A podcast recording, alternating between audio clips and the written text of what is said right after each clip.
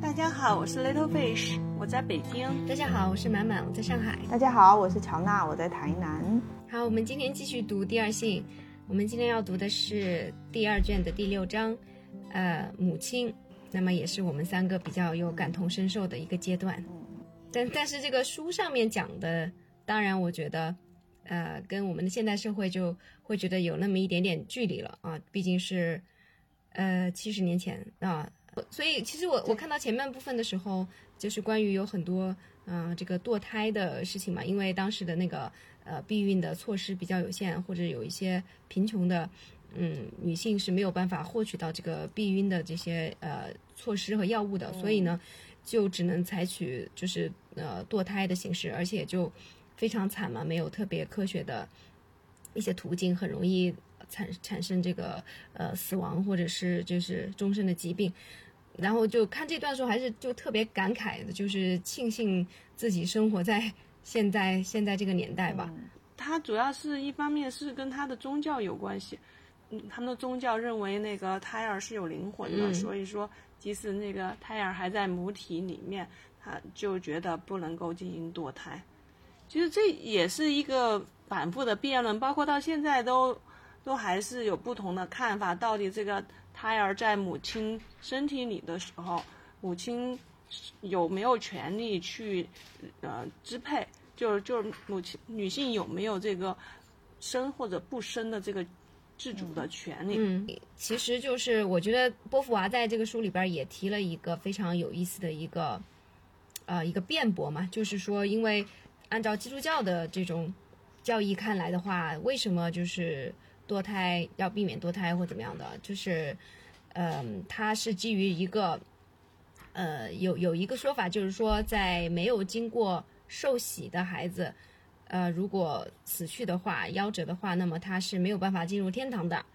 对，所以就是一定要把他生下来，然后一定要养大，然后受洗以后，然后才可以进入天堂。就这是这样子的一个说法。就波伏娃也在这篇也这这部分里面去做了一个反驳嘛，就是说。这个全万能就是这个全知全能的上帝，对不对？为什么就是要要由这个人间的这些 呃这些教士来人为的规定一个，对吧？上帝不可以收这些没有没有受洗的小孩。那么这个这个上帝他想把谁收到这个天堂去？难道还需要你这边来把一道关吗？对吧？所以就是其实这个是一个非常荒诞的一个理由。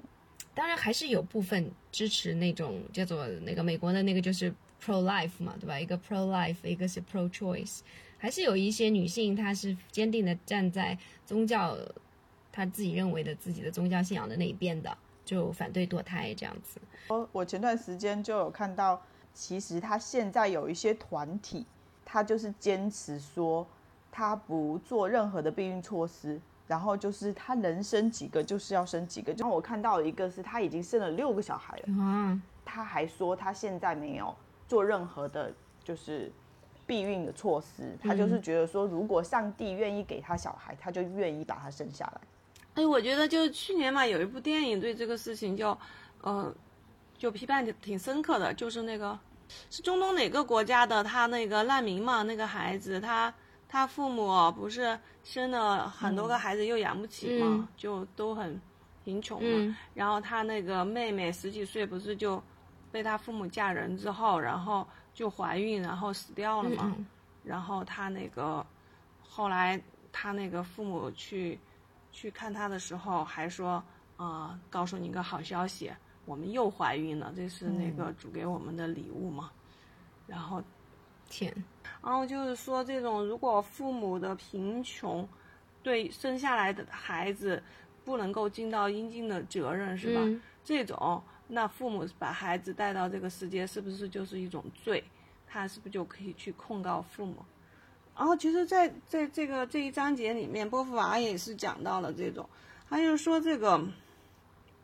这些人啊，就是在孩子呃有没有。能不能堕胎这个事情上如此积极的去维护孩子的生命权，但是当孩子生下来的时，生下来以后，却没有人关心他们过得好不好，就是这种贫穷的家庭，嗯，把孩子带到世界上来之后，他们父母能不能够有能力去抚育抚育他们？所以说，这个书上就说，他们那个激烈的捍卫胚胎的胚胎权的社会，在孩子一旦出生后，便对他们漠不关心。人们起诉堕胎的女人，而不是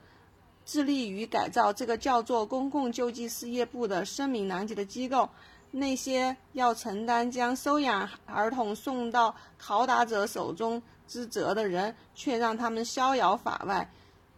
闭目不见在教养院或者在私人机构中刽子手对孩子实施的可怕的暴行。我觉得这个事情也是把这些嗯讨论这个孩子的胚胎权的人的虚伪说的是很直接啊。对。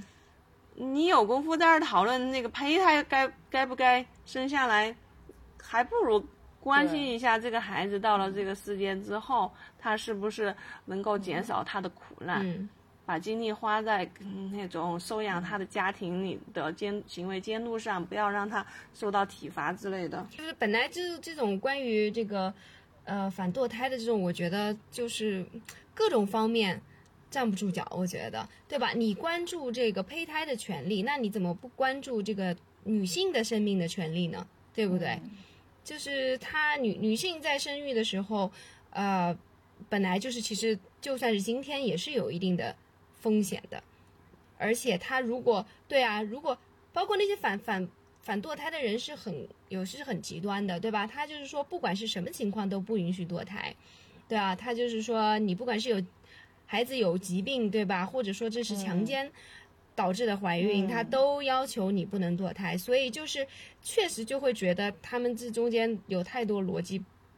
完有矛盾的地方。他书上还举到一个罗瓦医生的例子嘛，然后他就说，在怀孕给母亲生命。或健康造成危险的情况下，他声称在一个生命和另一个另一个生命之间做出选择是不道德的。依照这个理论，他是建议牺牲母亲的，因为他宣称胎儿不属于母亲，这是一个自主的存在。对，而且我记得，反正现在可能好一点，以前经常有些影视作品中都会讲那个。在分娩过程中是出现问题，去问她的丈夫是保 大的还是保小的。我在想，丈夫有什么权利去去决定是保大的还是保小的？是，对，这这就默认为好像是老婆或者是胎儿都是属于丈夫的物品一样。是，这个我觉得应该好多年没有这样子的这个故事了。但是是，但是我们小的时候绝对。呃，电视里面都还是这样表现的。对，我就在想说，为什么不是在分娩，就是在生小孩之前就让产妇要决定好说，如果你在那个发生困那个危险的时候，你是要你自己还是要小孩？现在是由医生医生医生来做决定，好像是医生他们有那个嗯职业道德规范吧，应该是保保那个哦是保母亲，肯定是保母亲。让你去问这个问题啊，就这个问题问出来本身就是不合法的呀，我觉得。嗯，当然，我觉得在我们国家可能有的时候又会走入另外一个极端吧。我觉得为什么我们对这个事情就是感情会非常复杂，就是嗯，因为像以前那个独生子女的时候，计划生育的时候，也确实出现过非常多非常不尊重这个生命生命的事情，对吧？所以我觉得这个就就比较。比较复杂，就中国好像应该还来说就没有这种 反堕胎的宗教土壤。反正西方也是拿这个事情攻击中国好多年啊。反正那那那那些年谈人权的时候，一直说到这个独生子女政策啊，这个这个确实是很没很不人道。但但其实我觉得这这也是一个意识形态啊。这这肯定都是不管是之前那种非常简单粗暴的计划生育和这种反堕胎，其实它本质上都是把女性就完全是当做一个。对吧？生育机器嘛，可以让需要你生生就生，不需要你生就不准生。然后，所以真的有时候觉得就是在确实，也就是在生育这件事情上面，是女性的境遇是体现的最为淋漓尽致的，对吧？就是这种这种感受，我觉得作为一个男性，除非他是非常敏感、非常嗯善良的这种，我觉得他真的是没有办法体会，就永远没有办法体会。就像波伏娃里边也，波伏娃在里边也写，就是男性对于堕胎的这种态度。对吧？他就觉得就是一个不得不为之的一个麻烦，然后是一个女性不得不去承担的一个，但对他来说就是一个像现在就是科技手段上来之后，有些喜欢对孩子进行进行那个嗯性别嗯选择的嘛，嗯就是他想想生个男孩儿或者想生个女孩儿，做完 B 超之后，嗯嗯，发现不是就给留了。我觉得这种，就对于堕胎这个事情的考虑啊，就是没有太太他没有依据了，就完全是根据自己的好恶来决定要不要堕胎这个事情。嗯其实说到这个，我忽然想起了一个，当然这个是波伏娃没有提到的一个点，我觉得这个才真的是，嗯，可能是最最最最纠结的一个道德困境嘛，就是因为前几天不是正好是那个国际自闭症日嘛，然后是丁香丁香医生吧发了一个。呃，一个漫，嗯，就是漫画的这种，然后我觉得还真的很很打动人。它就是它的题目叫做呃，就是我生下了一个不想要的孩子，然后就是讲的是自闭症对于一个家庭的那种，就是尤其是那种中就重度的自闭症吧的孩子生下来给家庭带来的一个毁灭性的打击，可以说是这个样子。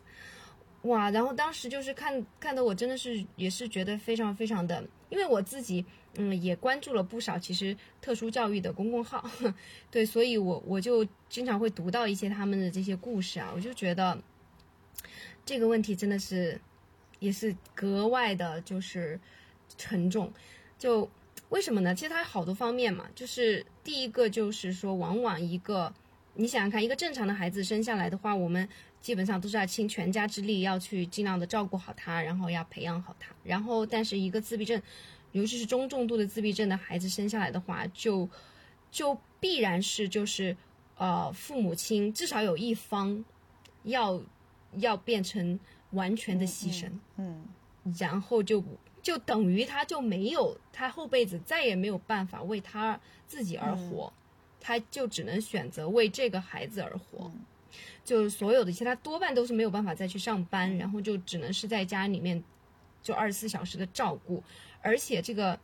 很多时候他会觉得是了无希望的，就是这个这个孩子也不会有什么呃肉眼可见的进步，就会很有限。然后还有一个特别严重的问题也是，就是很多家长嘛，其实还是对这个孩子这种与生俱来的爱是没有办法去，嗯，去去拒绝的。但是呢，他们就是非常担心的一点，就是他自己不在了以后，这个自闭症的孩子怎么办？他没有办法，呃，这个自自己照顾自己。然后很多的父母会选择再生一个，就是给他一个弟弟妹妹，然后其实是希望这个弟弟妹妹在他成年以后可以担负起照顾这个那哥哥或者姐姐的这样的一个任务，或者说有的时候他们自闭症的家庭里面是小的一个是自闭症，然后他就会希望他哥哥姐姐去照顾嘛。然后前段时间我就看到一个也是在。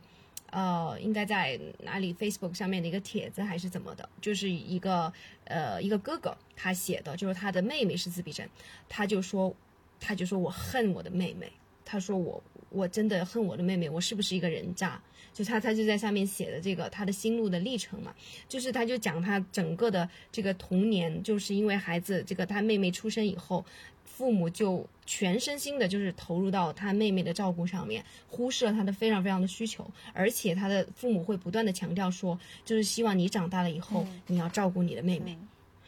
然后就好像觉得说啊，甚至当然当然更更典型的是那种就是后面生的那种孩子，有的时候父母甚至会对他说，我生你下来就是为为了让你能够对对对对。照顾，对。对对，哥哥或者姐姐，哇，然后对，然后就会觉得真的就是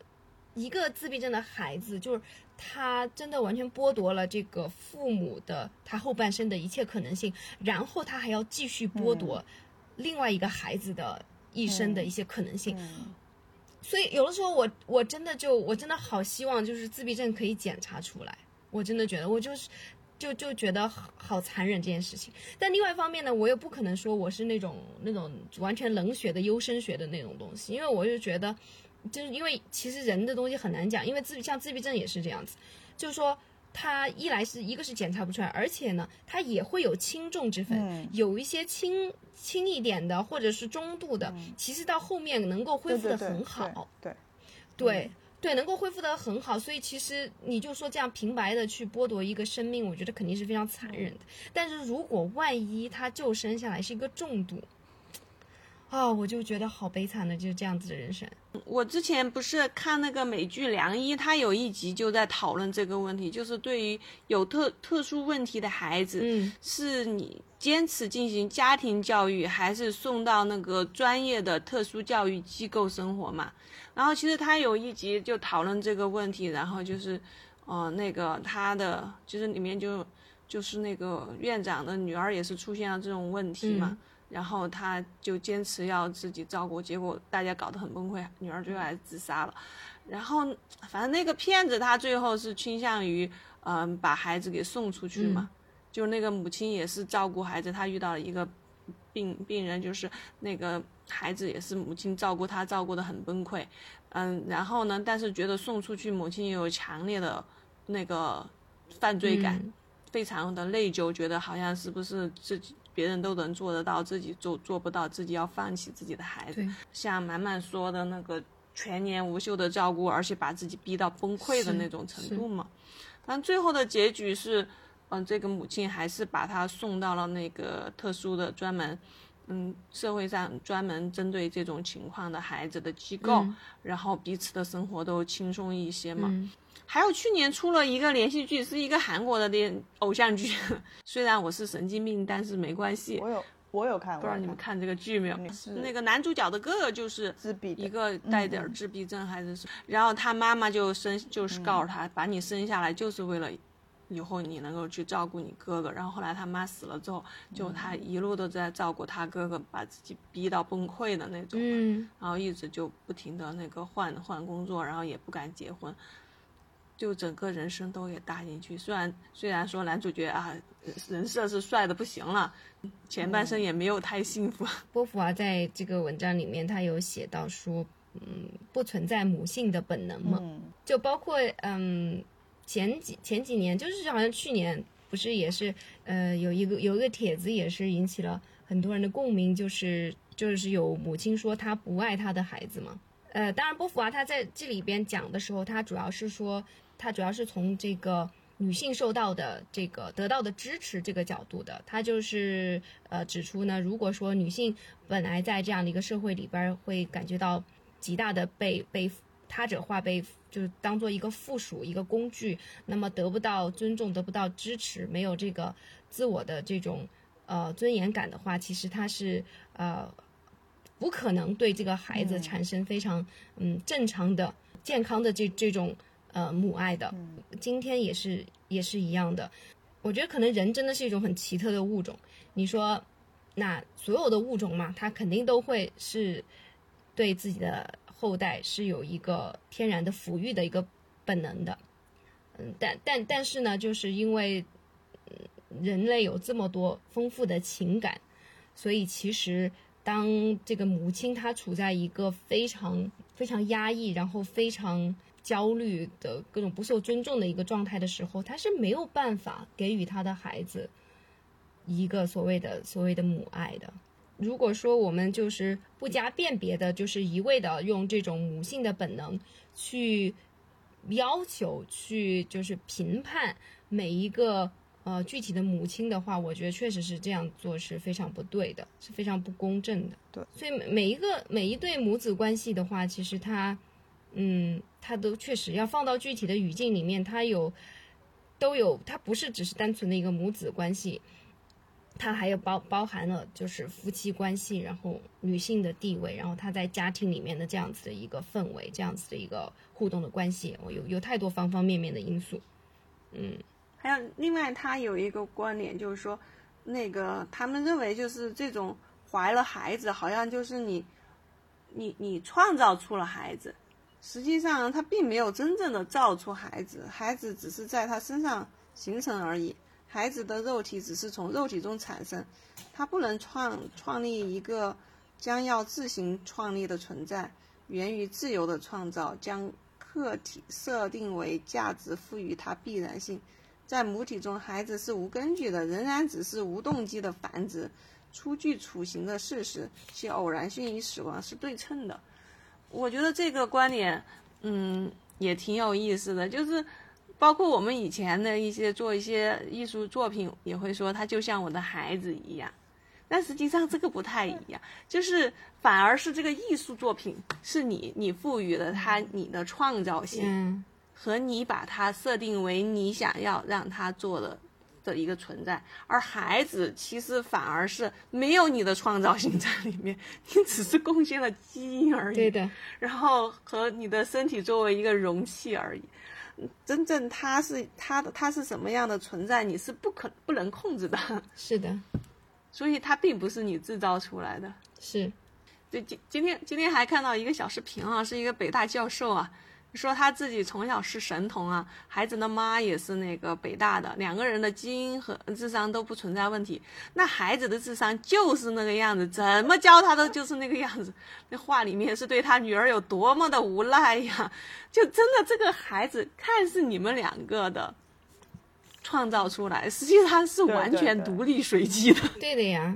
对对的呀，而且均值他不能按照你的想法去、去去那个成长，包括后天的你这些所谓的教育什么也好，你以为可以去塑造他，但实际上他他他是一个独立的个体。对，父母只能影响他，而不能塑造他。是的，是的，我觉得这这个的话，就是确实说到，嗯，我觉得很多家长还是没有能够真正理解嘛，就是包括像有有很多家长还动不动或者老师啊动不动说啊，小孩子都是一张白纸啊，对吧？就看你怎么去画呀。其实早就早就有这个呃心理学家这个已经研究过了，就是那个 Steven Pinker 对吧？就是他就他就说的是，他写了一本书就叫做《白板》。就是说人，呃每个人都不是一张白板，每个人天生都有他自己的非常不一样的禀赋和他的特点。你根本你别想说你就是像一一块橡皮泥一样随便捏。嗯啊，最近那个连续剧那个小舍得也是，哇，那个鸡娃鸡到那种，嗯简直是疯狂的程度。哎，我我 这个片子拍的我真的觉得那片子还挺赶的呀。我看到那个分那篇分析文章，我觉得也挺搞笑的哦。就现在这个中国也可以叫做有 old money 和 new money。new money？那个呃，就比如说宋家嘛，比较佛系的那家，他觉得三代有文化，相当于是 old money 嘛，不需要那么激孩子。然后最后发现，如果孩子不行的话，还是会阶层下滑，并不是那么稳坐 稳坐泰山的 old money。所以最后搞得所有人都在卷。对，我最近我在看那个，就是听一个政治哲学的一个课程嘛，然后嗯，其实他这种思路的话，就有点像是说以前的那种封建时代那种啊贵族的那种时代，和就是呃资本主义的这种啊市场经济的时代，对吧？那前者的话，其实就是啊，每个人基本上都有，你生下来就有你自己的阶层，然后你也不要想去。呃，跨越你的阶层，也不要想去改变什么。但是呢，嗯每个人在你的自己的阶层上都是有你的自己的尊严的。所以，就某种意义上说，他那个社会呢，就是说也也有一定的幸福感吧。就是说，你虽然是一个很贫穷的鞋匠啊，但是你从你的工作里面，你也可以得到你自己的一个呃尊严和成就感。你然后你本来你也不会永远不会去想我要成为一个地主，所以你也没有什么焦虑，没有什么痛苦，对吧？但是到到今天的话，就是市场经济这个资本主义的社会的话，它本来就是它把把这种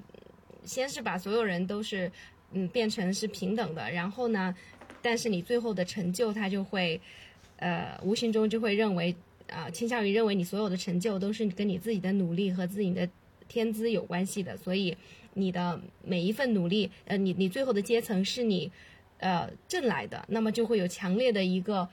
耻辱感和荣誉感在里面，所以如果你现在你是处于低位的话，你就是很可耻的感觉，而不像以前，就是说虽然你在低位呢，你也并不会觉得你很可耻，因为那本来就是你的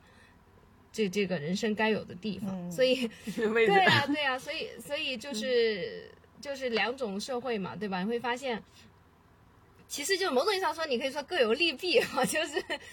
所以说到今天这种，我觉得可能就内卷真的是所谓的这种卷嘛，就是说，当然内卷可能是不太好的情况，但是竞争是不可避免的嘛。像他们那种 old money，觉得自己对吧？那肯定也也得要去不断的开拓，他才才可能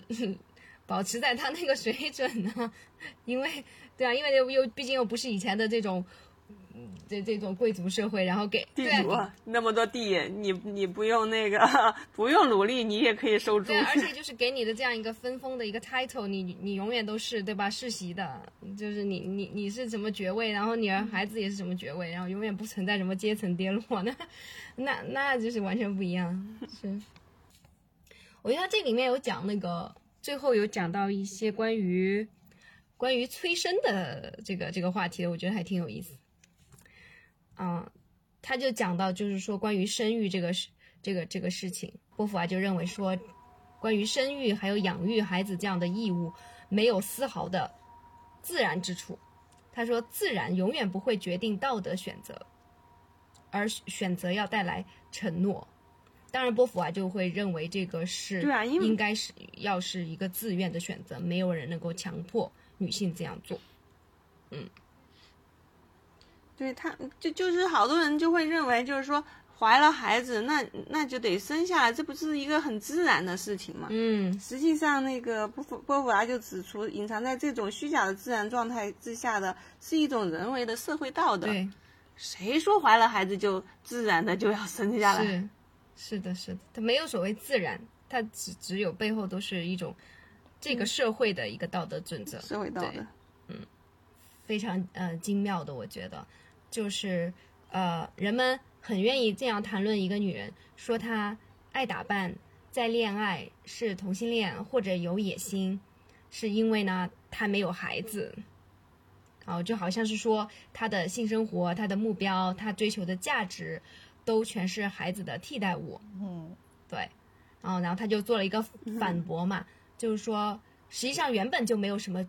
就是。原本就就存在这个没没有什么是确定的，人们也可以反过来说，啊，正是因为缺乏爱情、缺乏工作、缺乏同性恋倾向的能力，女人才期望有孩子。对，对呀，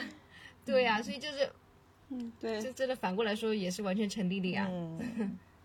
对，因为他他这儿引用了一下这个叫斯特克尔的说法，就是说孩子不是爱情的替代品。它不能代替破碎的生活的目的，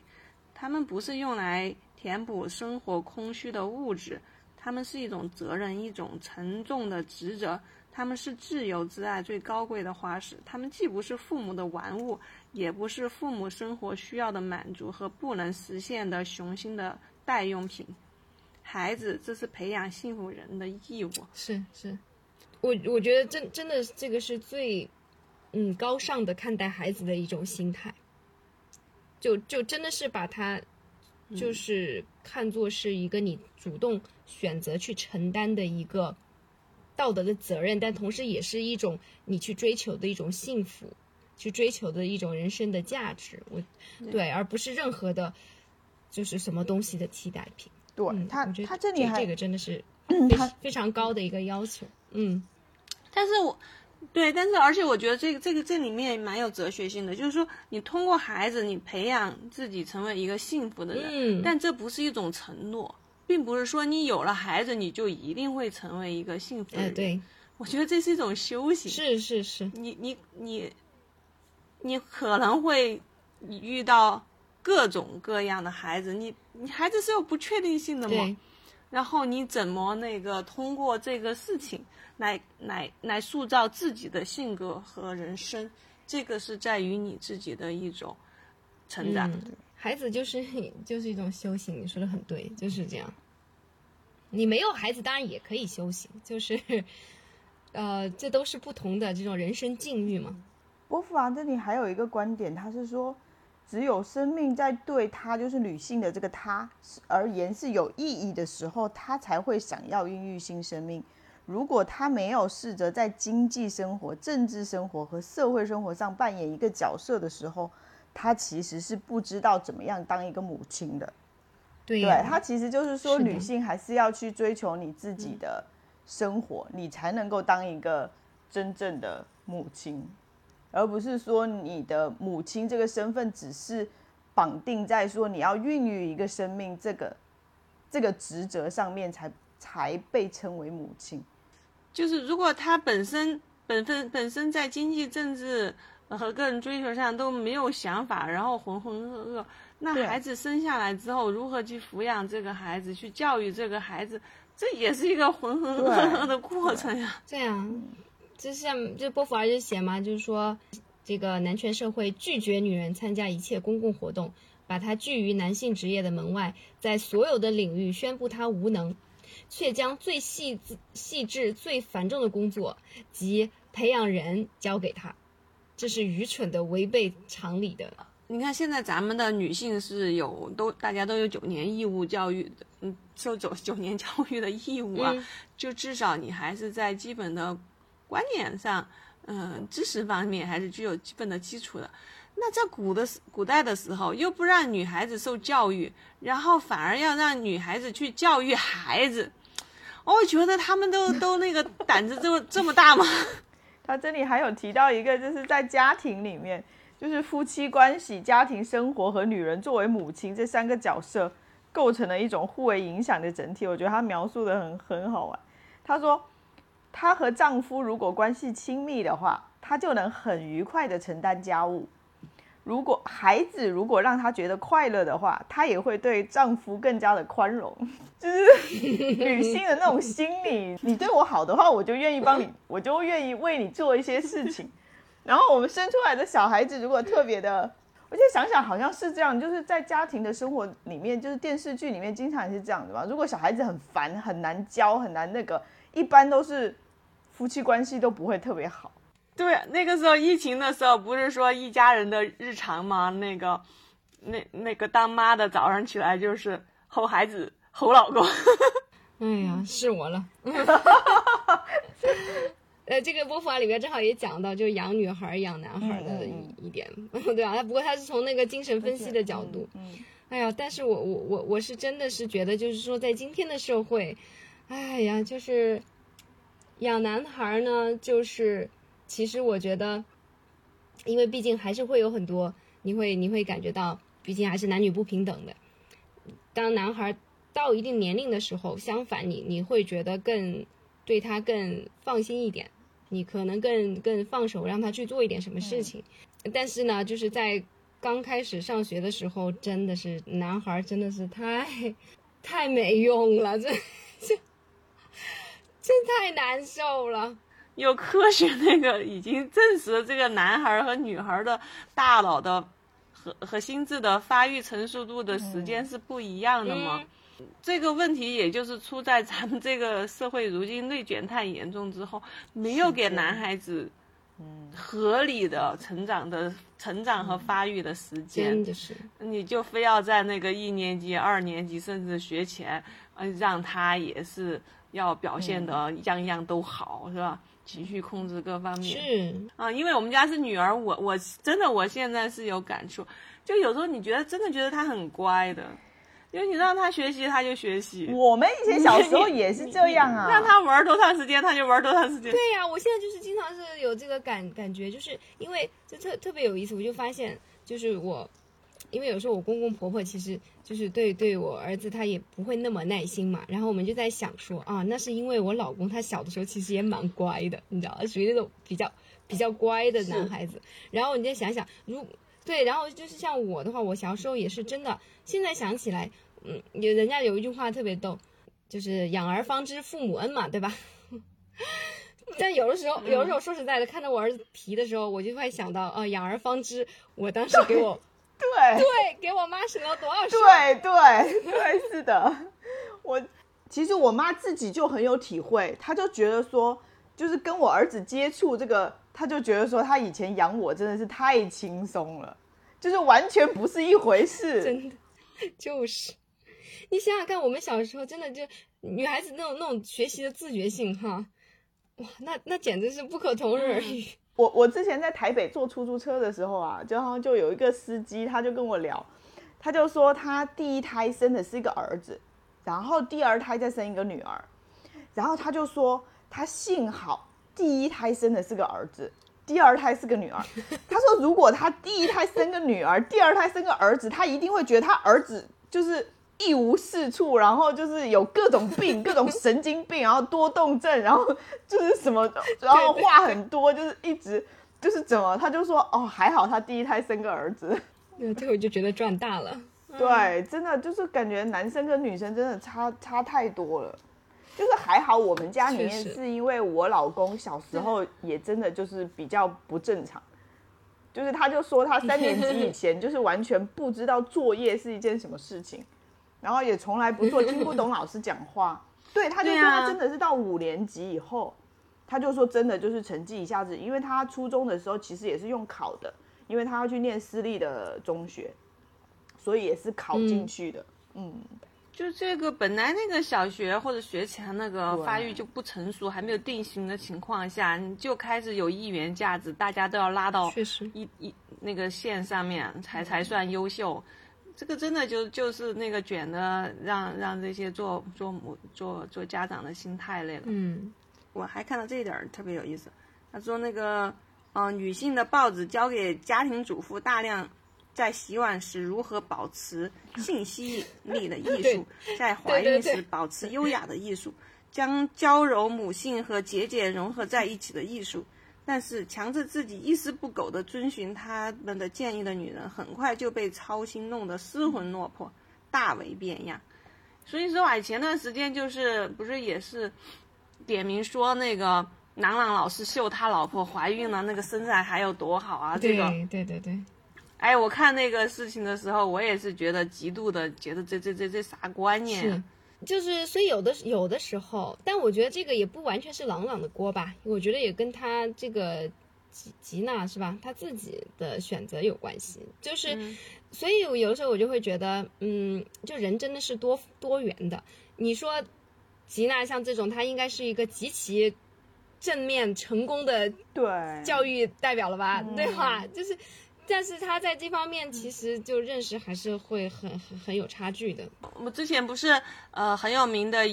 前段时间很有名的就是那个我需要一个铂金包吗？对那个那个书嘛，就说山东区的女的嘛，就是什么都得比嘛，啊，然后就要比谁谁那个呃生完孩子身材好，怀孕的时候都得比身材好。这这个我就觉得就这就是这些真的内这个，这这也写了那个母爱往往消失在要保持家庭整洁而发出的责骂和愤怒中。对，嗯，嗯，内在的一个矛盾就是、嗯那种想要把母性、母爱这种无限神话和每一个母亲都是具体的人，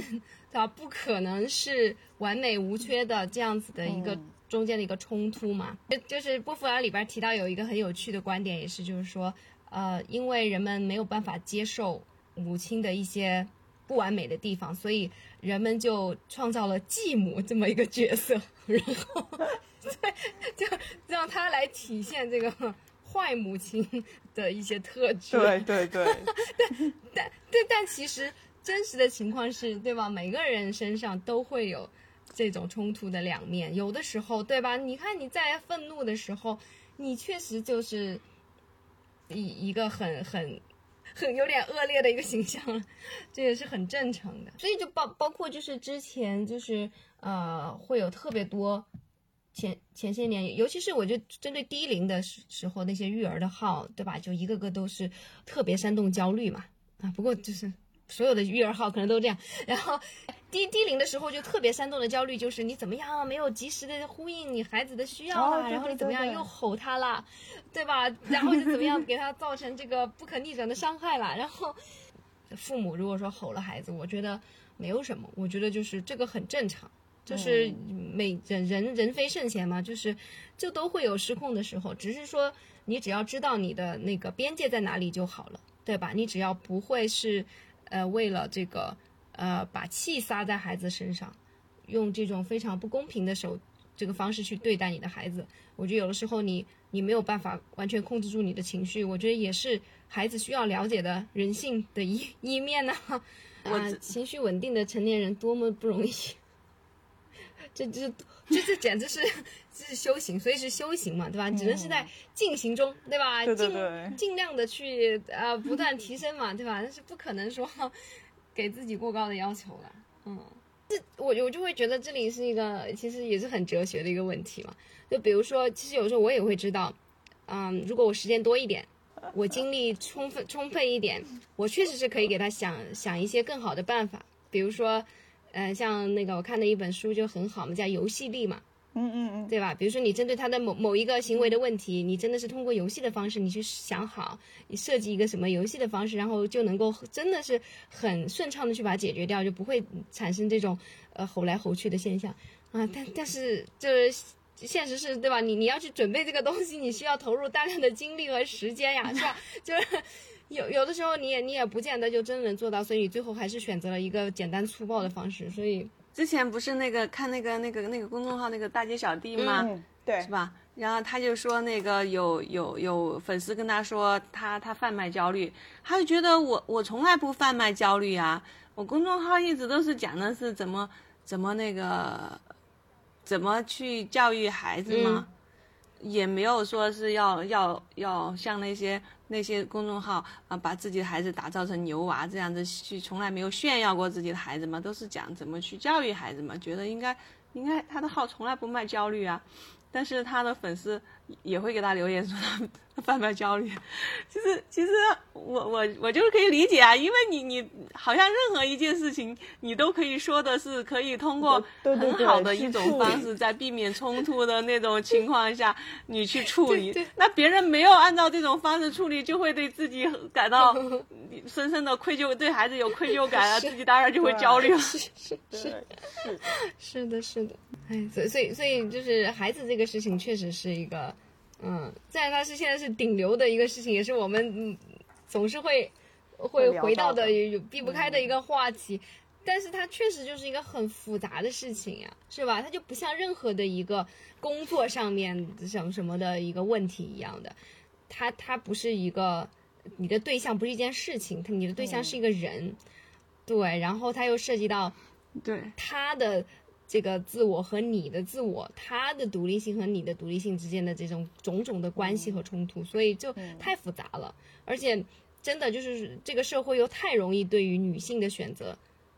加以这种批判的态度，是吧？就默认你就应该是那一个无限付出的人。所以，但凡女性要表现出一点点，对吧？对于自我的一些追求，就马上就铺天盖地的批评，怎么没人性了之之类的，对吧？确实，所以从这一点来说的话，就是这种号，它确实也，这种无形中它也就是在在强化这种概念嘛，就好像说，对吧？你就是母亲做的应该很完美，对，对，对，对啊，有这么多好的方法，你都干嘛要用吼的？你看，对对对，我最近看啊，就就说那种。哎，其实那种说是缓解焦虑的号啊，有一种观念就，还有说那个，就有一种号就是，嗯，就说你的那个幸福是可以通过自己去追寻的吗？有种是鸡汤号是吧？另一种就是说教你提升自己的那种号，但实际上这种号也是会给你。哦，对啊，焦虑的，因为他会告诉你，你幸不幸福是由你自己的决定和你自己的行动去去获得的。那你不幸福就是造成的，对，你不幸福那就是你自己做的不够。存在主义嘛，我之前不是就听过一个一个牧师啊，他就讲说他他为什么会最后信基督教，就是他一开始年轻的时候都信仰存在主义，他就说存在主义就直接把他逼到抑郁症，很严重的抑郁症。然后他最后因为信仰了基督教之后才缓过来，然后后来当了牧师。啊，我觉我觉得真的就是乔娜讲的那个很有道理啊。其实对于很多来说，宗教对他就是这样一种精神的慰藉嘛。对啊，对啊。他实在受不了了呀，对啊，他得了抑郁症了，那那就嗯，对呀，就是一种缓解嘛。但是像我们的话，我们就是反正也是也是种药，管它是什么药。对，总比你没药强。我们对于我们来说，如果没有宗教信仰的人来说，其实我们也是。选也是为自己给自己选择那个精神的慰藉嘛，对吧？要不然就是就是不去考虑这些事情，对，就有一种就逃避嘛，完全逃避就不去考虑这些事情嘛，对吧？沉沉浸在我每天的比较具体的事情里面，这是一种逃避，对吧？还有一种就是说，呃，其其实就是说，或者是还有一种更加艰难一点的，就是真的去呃不断的思考啊，不断的去追问啊，那那这这个也压力也非常大。我觉得大部分人可能就是没有选择宗教的，就是。选择的就是呃一种逃避，刷手机也是逃避嘛。对啊打游戏也是逃避嘛，对，啊这些其实都是要如何去抵抗这种诱惑。你说我们好歹是活了这么久了，是吧？就是对自己啊，对社会，对就是已经有一些认识了，就是我们会有一个基本的底线在那里了。就年纪很小，然后还没有什么人生价值观的时候，我觉得一到初中有手机之后，要怎么去抵抗那个吸引？哎，是的，我就不知道他们还会不会有这种，因为我我就反思我自己的话，我觉得我像我们仨都是这种嘛，就是会有非常强烈的好奇心，其实是。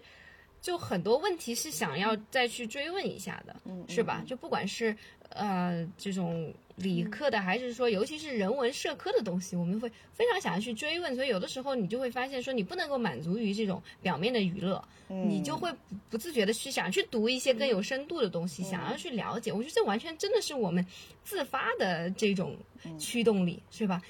但是你就会发现，有些人他是不是就没这驱动力？我觉得就很可怕。对呀、人没有驱动动力愿意的待在那种很舒适的地方。养小孩就是这个教育的话，我觉得，对吧？我觉得最最核心的就是真的是希望他们能够保有这种这种探索的精神，这种反思的这种兴趣。对啊对，就是我觉得只要能够达到一个一个嗯良性的互动，我觉得当然就可以了。嗯，就真的是这样子。你说你要说要求高，那真的就是就是就像内卷是没有尽头的一样。一个一个完美的母亲，你要做一个完美的母亲也是没有尽头的。对。所以你要到底要怎么做呢？